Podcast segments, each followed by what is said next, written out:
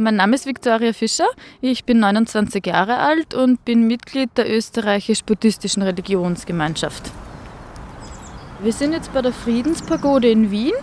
Die Stupa ist hm, riesengroß und weiß und oft ist es so, dass in der Mitte irgendwo ein Buddha sitzt.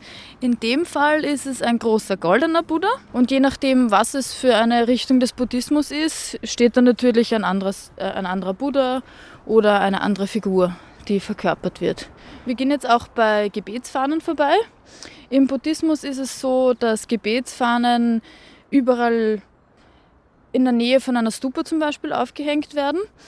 Ähm, Gebetsfahnen haben immer die spezifischen Farben, die man ja kennt. Grün, Gelb, Rot, Blau und Weiß. Bei Gebetsfahnen gibt es einen ganz lustigen Fakt und zwar ist es so, dass man die hängen lässt wirklich so lange, bis sie verrottet sind, um die Vergänglichkeit zu symbolisieren, was ich finde ich total nett ist, weil wir im Westen haben ja meistens ein großes Problem mit Vergänglichkeit und kommen nicht so gut damit klar. Und ich finde, das ist somit ein total schönes Symbol.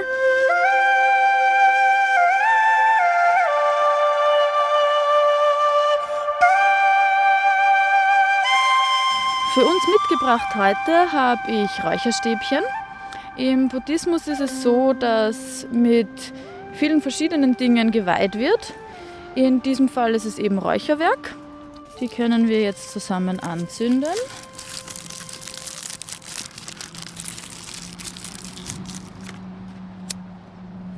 Was man bei Stupas normalerweise auch macht, ist, dass man um die Stupa rundherum geht, quasi um die Stupa zu segnen und um ihr zu gedenken. Äh, verbinden könnte man das auch mit Meditation, also in dem Fall mit Gehmeditation, einfach um sich mit dem Ort zu verbinden, um ein Gefühl für das Ganze zu bekommen und um sich zu erden. Ein paar Zahlen, Daten, Fakten zur österreichischen buddhistischen Religionsgesellschaft. Die österreichische buddhistische Religionsgesellschaft ist seit 1983 gesetzlich anerkannt und vertritt die religiösen Angelegenheiten von rund 35.000 Buddhistinnen und Buddhisten. In ganz Österreich gibt es etwa 100 buddhistische Tempel und Stupas und 33 Ordensgruppen. Der Buddhismus ist vielfältig und hat sich in vielen Gesellschaften an die jeweiligen kulturellen Bedingungen angepasst. So entwickelten sich unterschiedliche Traditionen Traditionen und Ausprägungen, die aber alle auf den historischen Buddha Siddhartha Gautama zurückgehen. Der Kern der Lehre des historischen Buddha sind die vier edlen Wahrheiten, die von der Entstehung und Überwindung des Leidens handeln. Der Kreislauf der Wiedergeburt spielt eine zentrale Rolle im Buddhismus. In der österreichischen buddhistischen Religionsgesellschaft sind alle großen buddhistischen Traditionen wie Theravada, Mahayana und Vajrayana unter einem gemeinsamen Dach vertreten.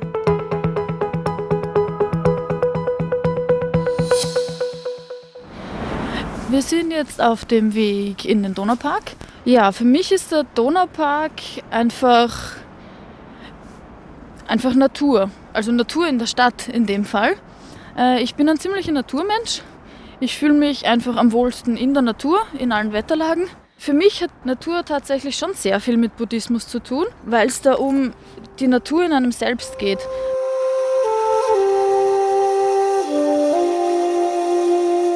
Also für mich gibt es im Buddhismus zwei verschiedene Arten des Praktizierens. Und zwar ist das der formelle Weg und der informelle Weg. Ähm, der informelle Weg ist, der richtet sich nicht speziell nach irgendwelchen Normen, sondern da geht es darum, dass man das Gelernte aus dem Buddhismus im alltäglichen Leben umsetzt. Und für mich bedeutet das zum Beispiel sowas wie gelebtes Mitgefühl. Bei uns kann man gelebtes Mitgefühl, also in meiner Familie zum Beispiel, kann man gelebtes Mitgefühl zum Beispiel sehr gut in Form von Tierrettung zum Beispiel äh, auslegen. Die formelle Praxis wäre zum Beispiel, wenn man zusammen, alleine oder eben mit der Sangha, also der Gemeinschaft zusammen, Texte rezitiert oder gewisse Praxiseinheiten macht oder sich mit dem Lehrer verbindet. Das geht in Form von Belehrungen oder in Form von Retreats zum Beispiel, also Rückzügen. Also in jeder buddhistischen Tradition ist es so, dass es mehrere Lehrer gibt und unser spiritueller Lehrer ist Kentrol Rinpoche. Der kommt aus Tibet und ist dort auch ordiniert worden. Für mich ist es wichtig und ähm, für den Buddhismus ist es grundsätzlich wichtig, wenn man einen spirituellen Lehrer hat. Der zeigt einem quasi so die, die grauen Flecken, die man selber nicht sieht und der weist einem dann auf die Dinge hin, die man vielleicht selber übersieht.